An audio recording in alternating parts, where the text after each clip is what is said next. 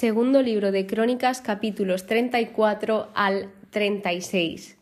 Hoy damos fin al libro de Crónicas, a todo el conjunto en sí, porque ya acaba.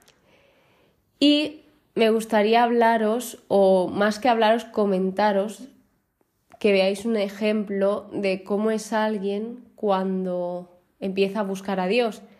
Y esto es lo que pasa con el rey Josías. En el capítulo 34, este trata sobre la reforma que hace Josías y empieza introduciendo su reinado. Empieza diciendo su edad, cuántos años reinó. Además, indica que él hizo lo que agrada a Yahvé y siguió los pasos de su antepasado David sin desviarse lo más mínimo. Es decir, que confirmamos que hizo todo lo que agradaba a Dios. Así que dice que en el año octavo de su reinado comenzó a buscar a Dios. Es decir, que no empezó a buscarlo conforme empezó, sino que pasó un largo tiempo y quién sabe por circunstancias o situaciones que habría atravesado, pues finalmente acabó buscando a Dios. Por lo tanto, ¿qué es lo que le sucede o lo que empieza a hacer una persona que comienza a buscar a Dios? En este caso, el rey Josías, en resumen, era todo acciones, ponerse en acción, no quedarse quieto. Él empezó a purificar, derribar, arrancó, rompió, todo verbos. Redujo, esparció, quemó, purificó, derribó, demolió, redujo, abatió, regresó. Esto es un resumen de, de todos los versículos. Esto no lo pone tal cual, todo seguido. Estoy aquí resumiendo para que veáis que se puso en marcha, que no se quedó quieto, manos a la obra, como diría uno de los anteriores reyes. Así que cuando uno empieza a buscar a Dios, no se puede quedar quieto porque si no es imposible. Si te dicen ves a buscar a esta persona en este sitio y te quedas quieto, nunca la vas a encontrar. Es, es lógica, pues con Dios pasa lo mismo. Si tú te quedas quieto, al final nunca lo encontrarás. Así que Josías se puso manos a la obra. ¿Qué de manos a la obra vienen las obras del templo? Él reparó el templo porque anteriormente los reyes que hubieron antes, pues bueno, hicieron de todo con el templo que construyó Salomón, lo blasfemaron, luego también hay algunos que lo reconstruyeron, lo volvieron a destruir otros, un lío. Entonces en este punto se vuelve a reparar y esto era para purificar la tierra y el edificio. De hecho, habla sobre los hombres que ejecutaban estos trabajos y dice el versículo 12, estos hombres ejecutaban los trabajos con honradez nos dice muchísimo de esos trabajadores que trabajaban con humildad. Y se ve que en esta reparación se descubre el rollo de la doctrina. El rollo de la doctrina tengo varias confusiones porque muchas veces dicen que es el Pentateuco, que son los cinco primeros libros de la Biblia, y otras veces dicen que, por ejemplo, en esta situación se encontró la parte de Deuteronomio, los últimos capítulos, que básicamente son los mandamientos. Entonces yo ya no sé lo que es. He llegado a la conclusión de que puede ser lo que debían de copiar todos los reyes, que yo creo que es Deuteronomio. Entonces, un poco estoy liada en este tema, pero seguimos estudiando y seguimos investigando. Así que, bien, en los versículos 19 al 21 se puede observar la reacción de Josías al oír la palabra de Dios. Él se quedó sin saber qué hacer, pero actuó. No se quedó quieto, sino este es un rey de acciones, de que pasaba algo y él reaccionaba, se ponía en marcha, intentaba solucionarlo y claro, aquí en este rollo, él escuchó cosas que sabía que no estaban haciendo bien. Entonces se asustó, que me hace mucha gracia porque esto me pasa a mí también. Cuando veo que estoy haciendo algo y me entero de que ese algo no le gusta a Dios, pues me asusto, digo, ostras, ¿qué he estado haciendo todo este tiempo? Entonces, esto es un poco lo que le pasaba a Josías. Y aquí es cuando él recurre a una profetisa, que se llama Hulda, y a través de ella Dios le dio su respuesta a lo que él intentaba saber. Es decir, Dios tenía la respuesta a todas las preguntas que se estaba haciendo Josías.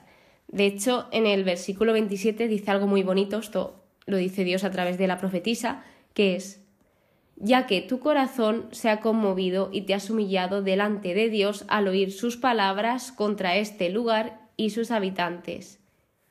Y ya que te has humillado ante mí, has rasgado tus vestiduras y has llorado ante mí, he decidido a mi vez escucharte. Lo que le transmitió Dios a través de esto es Dios iba a castigar al pueblo, pero gracias a esa reacción que había tenido Josías, la bendición que le otorgó fue que sus ojos no lo verían. Entonces, por esto sacamos que él tendría un buen reinado. A lo que en el versículo 33, que esto ya entra dentro de la renovación de la alianza, donde Josías quiere renovar esa alianza del pueblo con Dios, Josías está en constante reforma. No sé si os estáis dando cuenta, está todo el rato actuando, viendo, intentando acercar al pueblo a Dios. Entonces, en el versículo 33 dice, mientras él, refiriéndose a Josías, vivió, no se apartaron de Yahvé, Dios de sus antepasados, es decir, lo hizo muy bien para que ese pueblo estuviese buscando a Dios y teniéndolo presente. Pero la cosa es que luego, cuando Josías ya no estaba, se olvidaron. Sin embargo, podemos observar que la obra de Josías tuvo un efecto duradero, que lo hizo bien, que supo llevar ese liderazgo. Yendo con el capítulo 35, aquí se habla de nuevo de la preparación de la Pascua, donde se dice que se restableció y se animó a volver a realizarla. Entonces, os quiero compartir el principio de los versículos 3, 4, 5 y 6. Dicen así, en el versículo 3, servid, el 4, estad preparados, en el 5, ocupad vuestros sitios, y en el 6, inmolad la Pascua, santificaos y preparadla, cumpliendo. Muchas veces empiezo a decir palabras así tal cual como he empezado el episodio y justamente ahora, pero es que creo que son palabras que deben de destacarse y además se ve mucho cómo se lleva ese liderazgo y también la forma del pueblo de recibirlo. O sea, gracias a esa seguridad que tenía Josías, el pueblo llevaba a cabo todo esto. Después viene la solemnidad. Esto es un nuevo apartado en el capítulo 35, donde indica que Josías se acordó de todos y les dio a todos. Es decir, cuando dice que se acordó de todos, es que aquí reservó las ofrendas que se fueron dando y se fueron repartiendo. Es decir, a nadie le sobró de nada.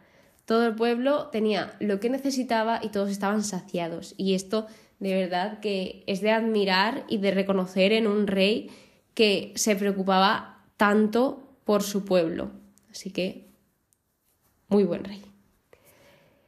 Vuelve a repetir que cada uno tenía su función. Hay unos que eran sacerdotes, otros tenían diferentes funciones dentro del templo, incluso fuera del templo. Cada uno tiene su función, cada uno tiene su propósito en este mundo.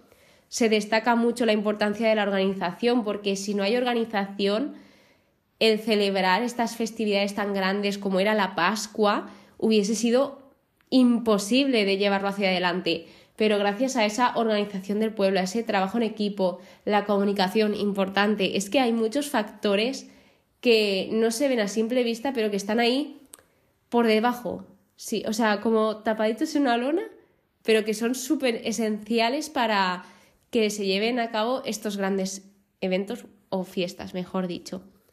Así que vuelve a indicar que no se había celebrado la Pascua así desde Samuel. Sí que es verdad que yo digo, esto lo dijo hace unos capítulos con otro rey, pero es que se ve que el otro rey la celebró en el segundo mes, cuando se debía celebrar el primero, pero todo esto era porque quería hacerlo bien y sí que se podía hacer así en casos extraordinarios o en casos, en excepciones. Entonces aquí sí que se dice que ya se volvió a celebrar la Pascua como en esos días.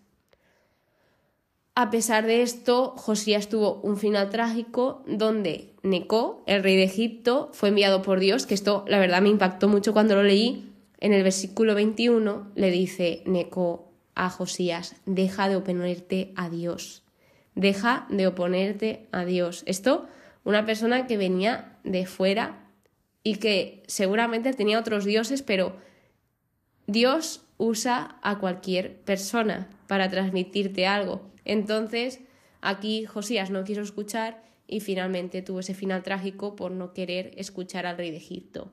Fue herido y murió. Yéndonos al último de los últimos capítulos de Crónicas, el capítulo 36 nos habla muy brevemente de los últimos reyes y sobre la situación de Israel al final de la monarquía.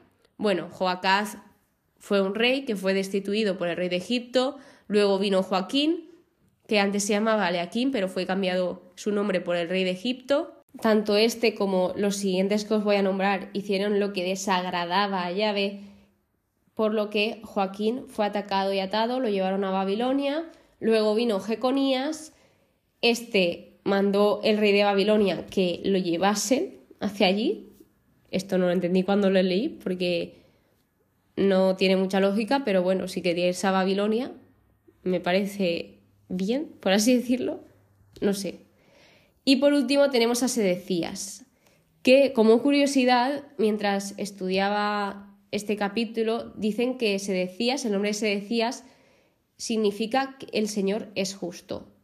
Y, esto es como una contrariedad con su nombre, porque él hizo lo que desagradaba a Dios, además de que él no se humilló ante el profeta Jeremías, que le hablaba por boca de Yahvé. Es decir, el profeta Jeremías iba a advertirle y ayudarlo y a defenderle pero no quiso hacer caso. Además, en el versículo 13 nos indica, también él se rebeló contra el rey Nabucodonosor, que le había hecho jurar por Dios, endureció su cerviz y se obstinó en su corazón, en vez de volverse a Yahvé, el Dios de Israel.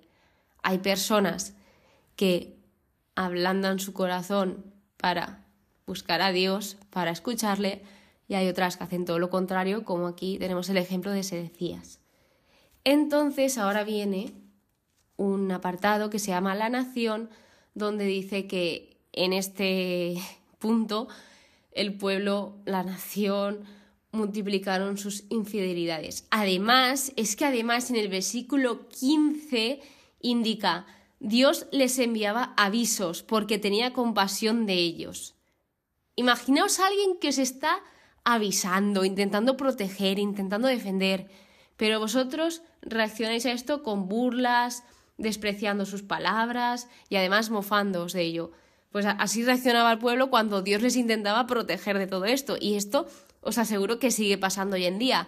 Dios nos intenta avisar, nos intenta advertir, nos intenta proteger porque al final un padre para su hijo ¿qué quiere? Pues lo mejor, quiere protegerlo, ayudarlo, todo lo bueno y nosotros muchas veces mm, endurecemos nuestro corazón y no nos dejamos ayudar por Dios. Tras esto se abre un nuevo apartado que se llama la ruina. Entonces indica que los que se escaparon fueron esclavos en Babilonia. Y en el versículo 21 indica, así se cumplió la palabra de Yahvé por boca de Jeremías. Más el último apartado, el último párrafo de este capítulo se titula Hacia el porvenir, que de hecho es una réplica del siguiente libro, que es Esdras, de los capítulo 1, versículos 1 al 3. Y con lo que me quedo de este párrafo es con la palabra de esperanza. No lo pone, pero lo que me transmite es esperanza, de que a pesar de todas las adversidades que están pasando, ahí queda una esperanza. De hecho, dice en el estudio que era un estímulo necesario y útil para los primeros lectores que leían los libros de crónicas, de que necesitaban escuchar todo esto. Y para terminar, Crónicas, el libro de Crónicas, los dos libros que eran uno, están basados en la gracia de Dios y que esta historia es un proceso, además de que el final, lo que os he dicho de esa esperanza, es un nuevo comienzo para el pueblo de Israel y de Judá, pero englobado de Israel. Así que eso ha sido todo por hoy. Es bastante. Además, como sabéis, en el siguiente episodio haré la conclusión del segundo libro de crónicas, porque del primer libro de crónicas ya la tenéis disponible, que fue cuando lo terminé. Y allí contaré todo lo que he aprendido con este libro, las lecciones que me llevo, cómo es Dios en este libro, cómo lo han descrito y esas reflexiones que suelo hacer. Así que muchas gracias por escucharme. Nos vemos en el siguiente episodio. Que pases muy buen día y que Dios te bendiga.